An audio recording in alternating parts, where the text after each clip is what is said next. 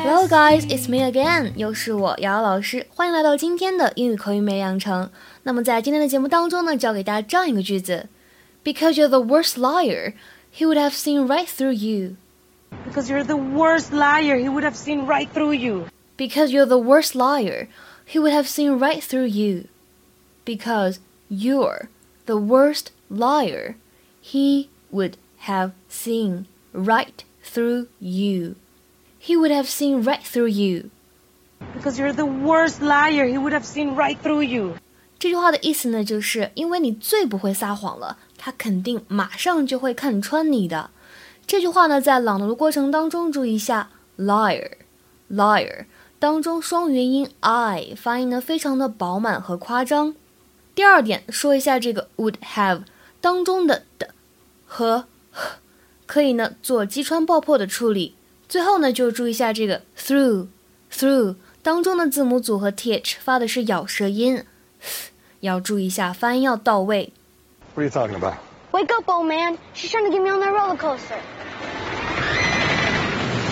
No, she's not. Yes, I am. What? Told you. Money, you have to face your fears. Is that why we're here?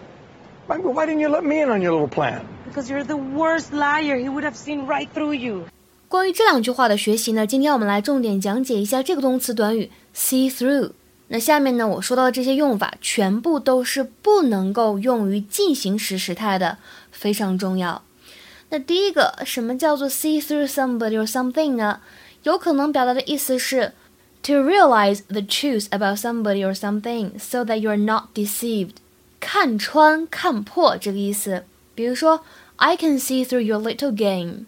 I can see through your little game，表示我能看穿你的小把戏，想耍我门儿都没有。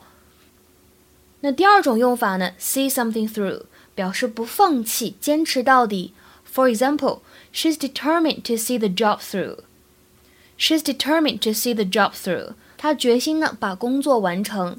再来看一下最后这种用法，see somebody through，表示呢在某段时间之内提供帮助。 To give help or support to somebody for a particular period of time. 比如说，I only have twenty dollars to see me through the week. I only have twenty dollars to see me through the week. 我只有二十美金支撑我度过这一周。今天的话呢，请同学们尝试翻译一下下面这个句子，并留言在文章的留言区。Her courage and good humor saw her through. Her courage and good humor saw her through. Her courage and good humor saw her through. 什么意思呢？欢迎各位同学的踊跃留言。OK，那么今天的分享呢就先到这里了。See you guys tomorrow，明天再会。 Doré au point que tu brûles pour elle. Oh, tu serais mon mystère glacé, peau à croquer, à réchauffer.